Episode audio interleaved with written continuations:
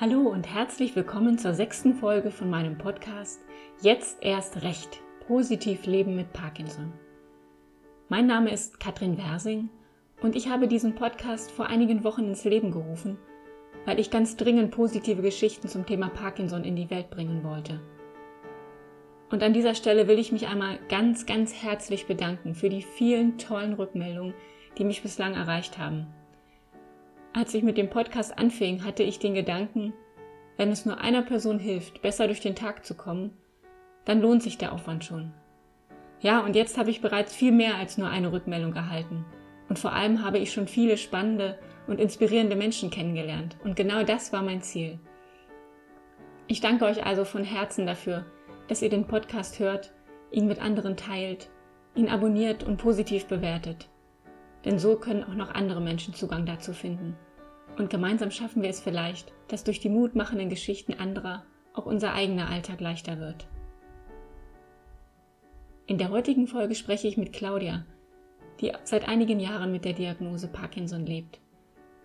Gemeinsam reden wir über die Themen berufliche Integration, Umgang mit der Erkrankung in der Familie, aber auch digitale Unterstützungsmöglichkeiten für Menschen mit Parkinson.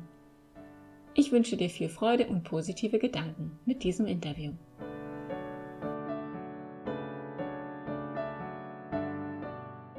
Liebe Claudia, wie schön, dass ich dich heute zu Gast bei mir im Podcast habe. Tatsächlich bist du die erste Frau, die ich interviewe. Und Parkinson ist ja als eine Krankheit bekannt, an der überwiegend Männer im höheren Lebensalter erkranken, so heißt es. Also da passen wir beide ja dann schon mal gar nicht ins Bild. Naja, so viel zu Statistiken. Aber über das Leben mit Parkinson sprechen wir gleich noch mehr. Zuerst, weil ich ja immer gerne auf das Positive schaue, kommt hier meine übliche erste Frage des Tages. Claudia, welchen schönen Moment hast du heute bereits erlebt? Ja, also es ist so, dass ich immer schaue, das Positive im Leben zu sehen. Und heute Morgen bin ich aus der Tür getreten, aus der Haustür und habe festgestellt, Gott ist es kalt draußen und alle Autos waren angefroren. Und ich habe mich schon geärgert, dass mein Auto nicht in der Garage stand und habe aber dann festgestellt, dass mein Mann hinter meinem Rücken auf den Knopf gedrückt hatte und äh, die Standheizung aktiviert hat und ich war das einzige Auto auf der Straße, wo nichts gefroren war und ich konnte mich reinsetzen und der Rücken war schön warm und es war einfach großartig. Das hört sich richtig gut an. Dann hast du ja einen wunderbaren Mann, würde ich sagen.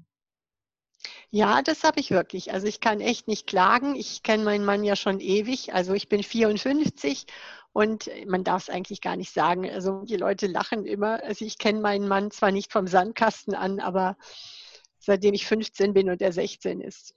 Ja, ach, das ist doch auch schön. Was ganz Exklusives, würde ich sagen. Claudia, du hast nicht nur eine sehr angenehme Stimme, das ist mir übrigens bei unserem ersten Telefonat schon aufgefallen und ich glaube, die ist perfekt für so einen Podcast geeignet, sondern du hast eben auch eine sehr positive Art und das trotz so mancher krankheitsbedingter Einschränkung. Ähm, magst du uns sonst noch ein bisschen von dir erzählen? Also das mit meinem Mann habe ich ja schon erzählt, dass wir uns ganz lange kennen. Wir haben uns in der Tanzschule kennengelernt, wo natürlich jetzt alle sagen, ja, Tanzen und Parkinson, das ist ja prädestiniert, aber ähm, ich habe eigentlich gar nicht dieses Tanzen so furchtbar gerne gemacht und mein Mann auch nicht. Wir waren zwar in meiner Tanzschule zwischendurch, aber es war jetzt gar nicht so unser Steckenpferd, aber jetzt ähm, kommt es uns vielleicht ein bisschen entgegen. Wir haben also dann auch getanzt noch 2016 und äh, da ist es aufgefallen, dass mit mir irgendwas nicht stimmte, weil ich die Drehung nicht mehr hingekommen habe auf der Tanzfläche. Und äh, da hat man es dann gemerkt und das war einer der Auslöser, warum ich überhaupt dann gegangen bin. Zu Hobbys habe ich auch leider wenig Zeit. Aber ähm, wofür ich mir immer ein bisschen Zeit nehme, ist für unsere Schildkröte. Das ist auch so bezeichnend. Das ist ein langsames Tier und mit dem kann man dann auch schön spazieren gehen, raus aus dem Gehege, hinter der Schildkröte herlaufen, stehen bleiben, warten, bis sie was gefunden hat und weitergehen. Also das ist ein passendes Tier, was wir uns da besorgt hatten. Und da sind wir auch beim Thema, diese Schildkröte heißt äh, Sokrates oder Socke nach dem griechischen äh, Philosophen und gehört eigentlich meiner Tochter. Die ist jetzt 25, aber schon vor längerer Zeit ausgezogen wohnt aber noch in Bruchsal. Ich wohne ja in Bruchsal bei Karlsruhe. Und ähm, die kommt also auch die Schildkröte besuchen und uns besuchen mit ihrem Freund. Das ist immer ganz nett, genau. Du lebst ja schon äh, ein paar Jahre länger als ich mit der Diagnose Parkinson. Du hast gerade so 2016 gesagt. Kannst du uns so ein bisschen auch da mal mit reinholen, von den Anfängen erzählen? Wie war dein Krankheitsverlauf bislang? Wie war das überhaupt, als du die Diagnose erhalten hast? Hm. Also es ist so gewesen, dass ich schon Jahre vorher immer das Gefühl hatte, mit mir stimmt irgendwas nicht, weil bei mir war das Zittern im linken Arm ein, ähm, erste, ein erster Indikator. Aber ich bin ungerne beim Arzt, bin dann halt zum Hausarzt gegangen, der hat aber dann gemeint, hm, ja, das kann nicht sein, weil ich direkt gesagt habe, ist das Parkinson? Und dann hat er gemeint, nein, um Gottes Willen, Sie sind ja noch viel, viel zu jung und das habe ich mir dann auch eingeredet. Aber irgendwie war jeden Morgen, jeden Abend dieses, dieses große P wie Parkinson stand immer wie vor meinem Auge geschrieben und ich habe gedacht, das ist es, das ist es bestimmt. Und äh, es hat sich dann aber erst Jahre später bestätigt, nachdem ich dann solche Rückenschmerzen hatte und vom Orthopäden zum Neurologen geschickt worden bin, der Neurologe gemeint hat, hm, es könnte Parkinson sein, aber kommen Sie in einem halben Jahr mal wieder, Sie sind auch viel zu jung. Und ich bin dann nicht nach einem halben Jahr hingegangen, sondern ich bin nach fast drei Jahren erst hingegangen. Das war dann eben 2017 und ich habe dann durch so einen DAT-Scan äh, dann auch die Gewissheit gehabt, dass es Parkinson ist. Und ähm, die ersten Sachen waren, wie gesagt, dieses Zittern im Arm und dann habe ich auch angefangen, dieses linke Bein so ein bisschen hinter mir her zu schleifen. Und ähm, ob das jetzt Parkinson bedingt ist oder vom Rücken kam, ist nie herausgekommen. Aber das waren so die beiden Sachen, die ich hatte. Ich muss sagen, also jetzt in den Jahren 2017 bis heute hat es sich natürlich nicht verbessert, aber es geht mir jetzt besser als vor drei Jahren, weil da war ich in einem wirklich desolaten Zustand. Da hatte ich mich so richtig runtergewirtschaftet. Ähm, das war wirklich ganz schlimm und mir ging es dann auch wirklich durch die Medikamente schlagartig besser. Ich habe auch ähm, Psychotherapie bekommen, wobei ich sagen muss, ähm, ich bin eigentlich sehr gut mit dieser Konfrontation mit der Diagnose ausgekommen, weil ich mich ja schon viel länger damit beschäftigt habe. Für mich war es eher so, dass es so ein Aha-Effekt war, jetzt hat das Kind einen Namen und jetzt man auch, wird man auch behandelt dagegen. Und ich habe immer das Vorbild gehabt meines Vaters, der leider Gottes viel zu früh an einem Hirntumor gestorben ist, nachdem er ein halbes Jahr nachdem er die Diagnose Hirntumor bekommen hat. Und der hat sich nie unterkriegen lassen und hat gesagt, ich setze mich jetzt nicht hier in die Ecke und, und heul vor mich hin, sondern er hat das Ganze eben auch durchgestanden und eigentlich besser verkraftet oder es seiner Umgebung leichter gemacht. Und so habe ich mir auch das Ganze vorgenommen, dass ich eben noch das Positive sehe und das Beste aus der ganzen Situation mache. Und körperlich und seelisch geht es mir eigentlich nicht schlechter oder nicht viel schlechter als damals, als ich die Diagnose bekommen habe, muss ich ehrlich sagen. Das ist doch schon mal was, wenn man das nach drei Jahren sagen kann, Claudia, oder? Finde ich toll das stimmt schon. Ähm, das Erste, was ich äh, den Arzt gefragt habe, war verrückterweise, äh, wie lange ich noch arbeiten kann. Also das war für mich äh, total wichtig, wobei Arbeit ist, sollte eigentlich nur ein Dienst sein und ja nicht der ganze Lebensinhalt. Das ist auf jeden Fall richtig, ja. Aber das stimmt, Claudia. Das, also diese Frage spukte mir auch mit als erstes im Kopf rum und ich kann mich auch noch daran erinnern, dass der Arzt mir damals sagte, ähm, das kann ich Ihnen gar nicht sagen. Es kann sein, dass Sie nächstes Jahr hier sitzen und es geht schon nicht mehr. Und es kann sein, dass sie noch 20 Jahre in ihrem Beruf tätig sein können. Und da habe ich gedacht, äh, ja, ich hätte gern die 20 Jahre. ja, genau. genau. Und dieses eine Jahr habe ich schon mal geschafft und ich bin immer noch am Arbeiten. Von daher muss man auch da positiv denken. Da sind wir schon äh, beim Thema Beruf. Claudia, du hast auch schon, also du bist ja noch berufstätig, ne? Mhm, ja. Ähm, und ähm, hast auch so ein bisschen Erfahrung schon, was es für Unterstützungsmöglichkeiten im Beruf geben kann, wenn man vielleicht Einschränkungen hat. Genau, vielleicht magst du uns da so ein bisschen reinholen, was du gerade machst und wie deine Kontakte so sind mit dem Integrationsamt und ähnliches. Also es ist so, dass ich ähm, bei verschiedenen Banken gearbeitet habe und umzugsbedingt, wir sind ja einiges umgezogen, mein Mann und ich, äh, habe ich eben verschiedene Kreditinstitute kennengelernt und ähm, habe aber dann in die freie Wirtschaft gewechselt zwischendurch und bin dann aber wieder zurück in den Bankenbereich, aber ich arbeite in einem ganz kleinen Unternehmen hier in der Nähe und mache halt Baufinanzierung, Geldanlagen und ähm, auch Sekretariat. So, und äh, das mache ich jetzt seit zehn Jahren und das war auch wirklich mein Wunschjob und es ist auch alles ganz toll. Und so einem kleinen Unternehmen ist es ja ganz familiär. Wir sind eben unter zehn Mitarbeiter. Ich habe dann natürlich schon festgestellt oder auch meine Umgebung hat festgestellt, dass ich vielleicht nicht mehr ganz so schnell bin oder dass ich manche Sachen eben nicht mehr so gut kann oder dass mir diese Dinge einfach fürchterlich äh, auf den Geist gehen, sag ich mal. Man hat ja diese feinmotorischen Probleme in der Regel. Bei mir ist es halt die linke Hand. Und äh, dann ist es sehr nervig, wenn man jetzt riesen dicke Ordner durchblättern muss und Sachen abheften muss und ähm, ins Archiv runter muss, wo es halt kalt ist und ungemütlich und dann fängt man auch leichter an zu zittern, man friert ja auch leichter, Temperaturunterschiede sind für einen ein Problem. Ich jetzt Kunden empfange und habe dann halt zwei Tassen Kaffee, die ich durch die Gegend trage, das tue ich mir also nicht mehr an. Das mache ich nicht mehr. Und deswegen habe ich da schon jetzt einiges an Unterstützungsbedarf durch Kollegen, die mich auch wirklich super, super, super toll unterstützen. Kann ich mich also nur hundertmal bedanken. Ähm, jetzt wird halt geguckt, ähm, welche Sachen ich noch besonders gut kann, was mir leichter fällt und was vielleicht zukünftig eben auch zukunftssicher so ist, dass ich meinen Beruf noch lange, lange machen kann. Hm, und das kommt mir sehr entgegen. Im Moment habe ich noch nicht das Gefühl, dass mir dieses Multitasking besonders schwer fällt. Das ist ja auch so eine Sache, ob es stimmt oder nicht. Ähm, also das kann ich eigentlich noch sehr gut handeln, bilde ich mir jedenfalls ein und ich telefoniere auch sehr gerne. Aber die Stimme wird zum Beispiel im Laufe des Tages schlechter. Also heute Morgen war meine Stimme bestimmt auch besser als jetzt. Das ist noch ganz okay, aber da kommen halt so kleine Problemchen schon noch dazu. Und deswegen werde ich mich immer weiter auf die Sachbearbeitung zurückziehen. Mhm.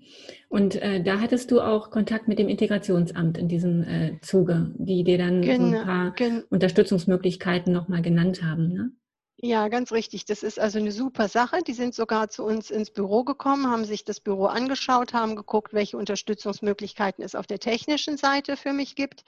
Hm, das ist natürlich in so einem Sachbearbeiterberuf jetzt nicht äh, großartig äh, spektakulär, was da gemacht werden kann. Ich habe ja eh schon so eine Tastatur besorgt vom Sperrmüll, weil die so eine äh, Tiefhub-Tastatur ist, die man heute selten bekommt oder wenn für viel Geld nur habe mir die so eingestellt, dass eben die Wiederholungsrate nicht so hoch ist, wenn man versehentlich zitternd den kleinen Finger auf irgendeiner Taste liegen hat. Das geht also auch wunderbar. Habe mir eine spezielle Maus bestellt, eine etwas teurere, das war alles gut. Und die haben mir jetzt noch gesagt, ich kann, wenn es jetzt noch schlimmer würde, mir eine Spracherkennungssoftware installieren lassen. Das würden die mir besorgen. Headset zum Telefonieren, solche Sachen halt. Da bekommt man halt viel Unterstützung und die helfen einem auch dabei, ähm, gegebenenfalls ähm, so einen Reha-Antrag zu stellen oder sagen einem, ob das Sinn macht oder nicht und können einen auch so ein bisschen einschätzen. Es waren also drei Personen aus Karlsruhe vom Integrationsamt da und haben auch mit meinem Chef gesprochen und dann halt eruiert, welchen Unterstützungsbedarf ich habe. Das hat also echt gut getan, ja. Ja, das glaube ich, wenn man einfach nochmal so ein paar Fachleute dabei hat, die, sag ich mal, so auf, auf unserer Seite sind. Ne? Ähm, und ja, also, wobei die vom Integrationsamt sowohl auf Arbeitgeber- als auch auf Arbeitnehmerseite sind. Die sind also völlig neutral. Ah, okay. Mhm. Also ich, ich kenne auch so einige Integrationsfachdienste, die, die tatsächlich äh, für Menschen mit Schwerbehinderung da sind. Ich glaube, die gibt es bundesweit. Das war sogar auch mit Integrationsfachdienst, genau. Ah ja, genau. Und mhm. wo man sich auch eigentlich immer hinwenden kann, wenn man Probleme hat auf der Arbeit, ähm, wenn man überhaupt einen neuen Job vielleicht sucht oder generell vielleicht Arbeitsplatzveränderungen braucht. Ähm, aber ich glaube, da ist Voraussetzung, dass man einen Antrag auf Schwerbehinderung gestellt hat und auch durchbekommen hat.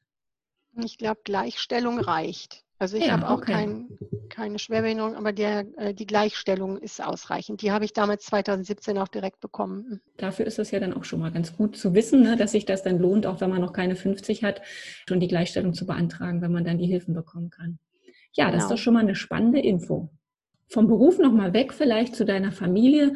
Ähm, das würde mich gerade nochmal interessieren, wie deine Familie so mit der Erkrankung umgeht. Ich selber habe ja jetzt noch jüngere Kinder und für mich ist, ist immer diese Frage, steht die auch im Raum, wie viel erzähle ich den Kindern? Ähm, schütze ich sie lieber? Wie sind da deine Erfahrungen? Wie hast du das mit deiner Tochter gemacht?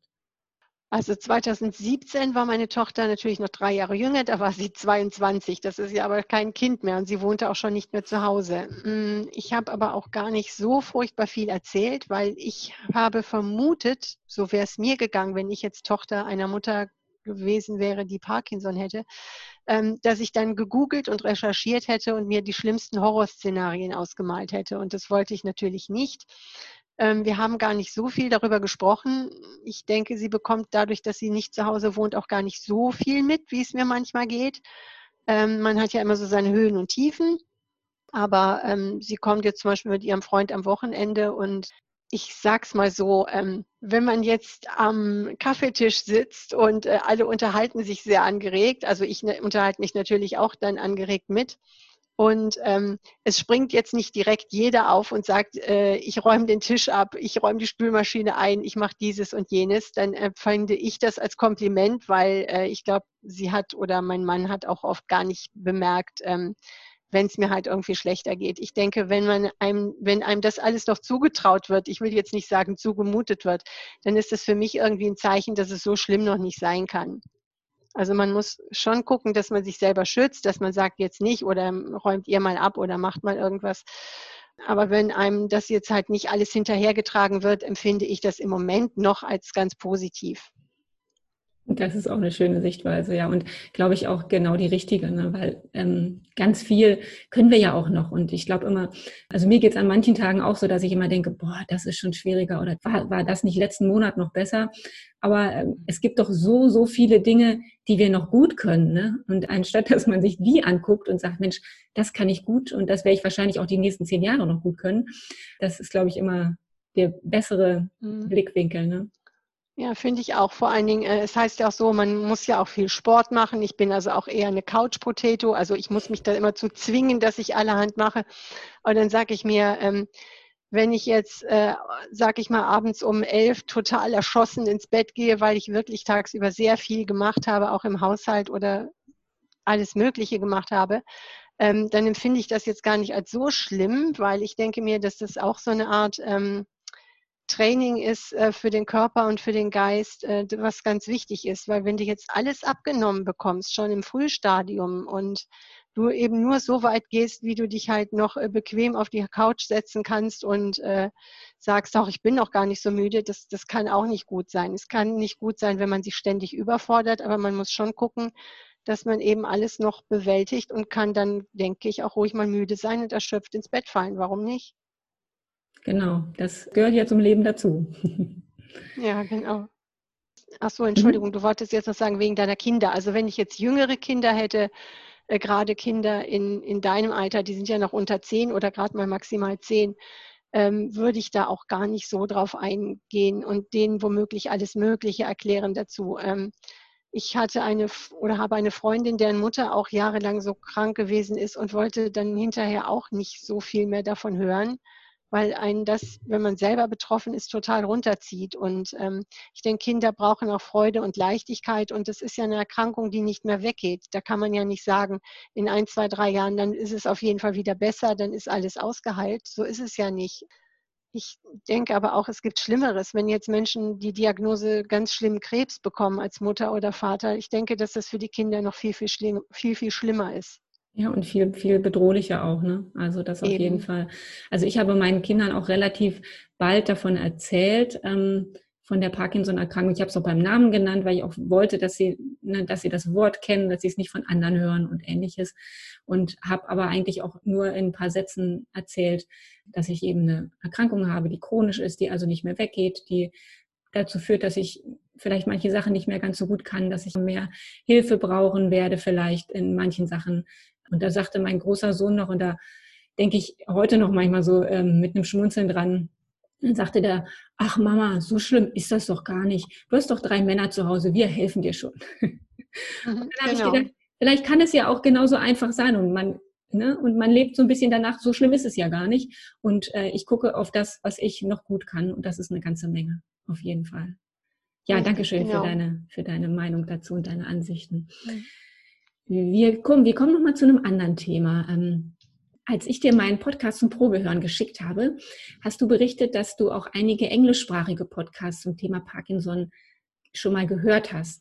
Und du sagtest, glaube ich, die haben irgendwie viel mehr Leichtigkeit dem Thema gegenüber, während wenn man so deutsche Fachliteratur liest oder deutschsprachige, dann kommt einem schon mal die Schwere entgegen und man liest das und denkt, um Gottes Willen, ich klappe das Buch lieber zu. Und du hast so von dieser Leichtigkeit gesprochen, die dich so begeistert hat in diesen Podcasts oder in den englischsprachigen Informationen. Kannst du uns da vielleicht ein paar empfehlen?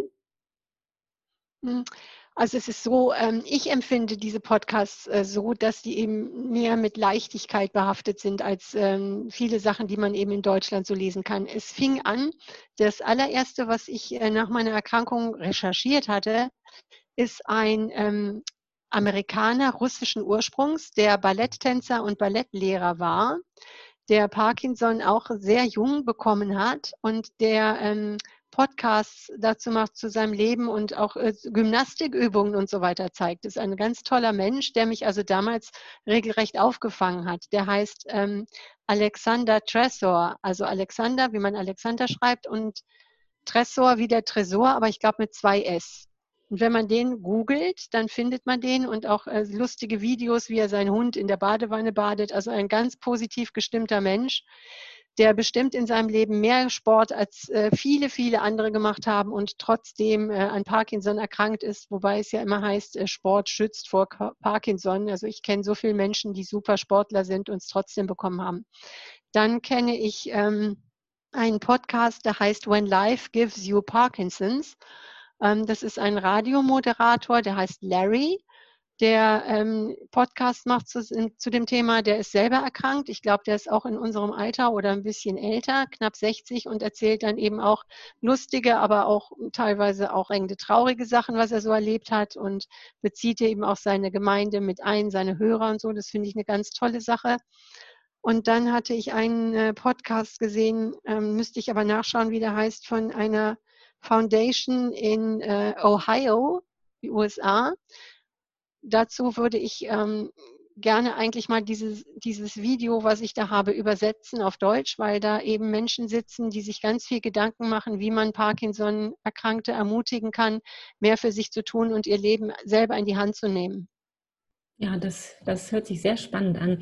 Ähm, Claudia, wir machen das gerne so, dass wir äh, die Links dazu zu diesen Seiten, von denen du gerade gesprochen hast, zu dem Podcast, vielleicht auch in den Shownotes verlinken. Ne? Dann kann jeder mhm. da auch nochmal draufschauen, der Lust hat. Man muss natürlich Lust auf Englisch haben. ähm, aber oft ist es ja so, dass man sich doch ganz gut reinhören kann. Ne? Also wer da Lust hat, vielleicht ist das ja nochmal eine Idee. Oder sich nochmal woanders inspirieren zu lassen. Und äh, du bist ja auch so, sage ich mal, digital ganz gut unterwegs. Ne? Gerade hast, hattest du mir noch vor unserem Gespräch von der Move-App erzählt. Ähm, kannst du dazu noch mal was sagen? Ja, also diese Parkinson's Move-App ist äh, eine ähm, App für Parkinson-Erkrankte, die, glaube ich, initiiert worden ist von der Parkinson-Klinik in Belitz, in Belitz bei Berlin-Potsdam. Ähm, die sind also sehr gut unterwegs, was äh, Parkinson-Behandlungen äh, betrifft. Und äh, ich kann diese App nur empfehlen. Sie ist also voller Informationen und ich entdecke so alle zwei, drei Monate neue Sachen drauf. Heute zum Beispiel hatte ich gesehen, dass es jetzt dort auch die Möglichkeit gibt, seine Sprache testen zu lassen und habe einen Test gemacht mit lauter ähm, Fragen, wo man eben ähm, auf den Knopf drückt und dann musste man ähm, lesen, was auf dem Bildschirm steht und das dann wiederholen und dann wurde einem angezeigt, hat das Programm es richtig verstanden oder nicht. Und dann habe ich von 20 Begriffen oder Sätzen, die man vorlesen sollte, immerhin 19 auf Anhieb hingekriegt, dass das Programm das verstanden hat. Und daran würde man jetzt erkennen, so schon zu Hause im Hausgebrauch, ob vielleicht Logopädie äh, dringend angeraten ist. Das hört sich auch spannend an. Ich glaube, den Link dazu können wir auch gerne in die Shownotes packen. Dann genau, kann man da nämlich auch nochmal reinschauen. Genau. Claudia, wir haben schon äh, fast eine halbe Stunde rum. Die Zeit vergeht mhm. immer wie im Fluge.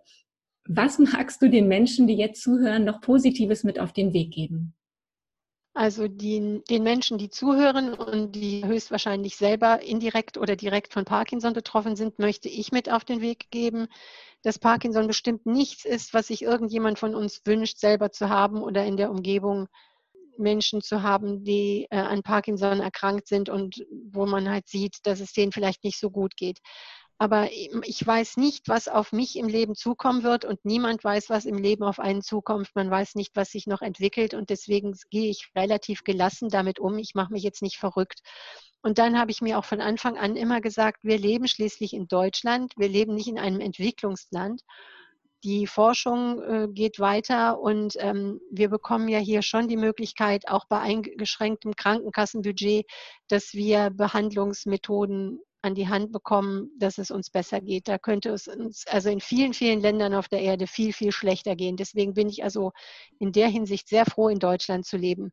Und dann ist es so, Was ich bedrückender fände, wäre, wenn jetzt die finanzielle Situation von Menschen, die Parkinson, an Parkinson erkrankt sind, schlecht ist, weil ich habe es schon so empfunden jetzt die drei Jahre lang, dass es doch hilft, wenn man, ich sage es jetzt despektierlich, nicht gerade am Hungertuch knabbert, weil wenn man sich auch gewisse Hilfen einkaufen kann, hilft das ungemein. Ja, wenn man jetzt sagen kann, man schafft es vielleicht nicht mehr im Haushalt so ganz und schafft es äh, finanziell wenigstens alle zwei Wochen oder einmal im Monat auch nur eine Putzhilfe zu haben, die einem das Gröbste macht. Oder dass man halt äh, weniger essen geht oder irgendwo andere Einschränkungen macht und sich dafür mal, wenn man einen Garten hat, einmal im Jahr einen, Garten, einen Gärtner kommen lässt, der das Allergröbste macht. Das finde ich sehr wichtig, dass man sich mit ein bisschen Geld, das man einsetzen kann, so es einem zur Verfügung steht, auch Zeit erkaufen kann. Zeit mit dem Partner oder Zeit für schönere Dinge des Lebens. Lebens. Das war mir also unheimlich wichtig.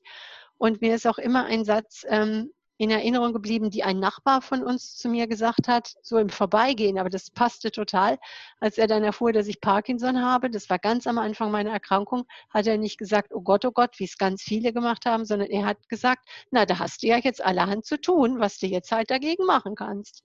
Und das fand ich also sehr positiv sogar. Ja. Genau, aber auch in dem, in dem Sinne, packen wir es an und äh, es ist schon zu bewältigen. Ja, allerdings. Also ich bin äh, deutlich, äh, das muss ich echt sagen, weil ich immer so Couch Potato war, körperlich deutlich besser aufgestellt jetzt als damals, weil man eben ähm, dann doch merkt, dass durch körperliche Betätigung, gesünderem Essen und so weiter es einem doch drastisch besser geht, klar.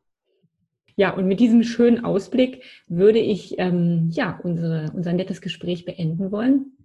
Claudia, ich danke dir ganz herzlich für deine vielen interessanten Einsichten, für deine Ideen, die du hier mit reingebracht hast. Und ich glaube, der ein oder andere kann sich da bestimmt so ein paar Gedanken mitnehmen. Und ähm, ja, ich wünsche dir alles Gute und freue mich schon auf unser nächstes Telefonat. Super, ich danke dir, Katrin. Hat viel Spaß gemacht. Dankeschön. tschüss.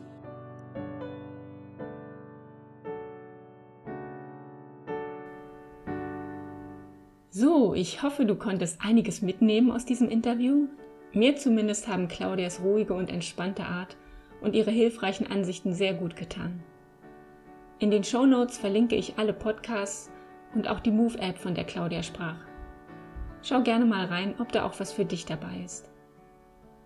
Übrigens hat Claudias Ehemann Michael spontan gesagt, dass er auch ein paar positive Gedanken aus Angehörigen-Sicht beisteuern möchte und so wird er in der nächsten Folge zu Wort kommen. Bis dahin wünsche ich dir eine gute Zeit. Pass gut auf dich auf und bleib positiv.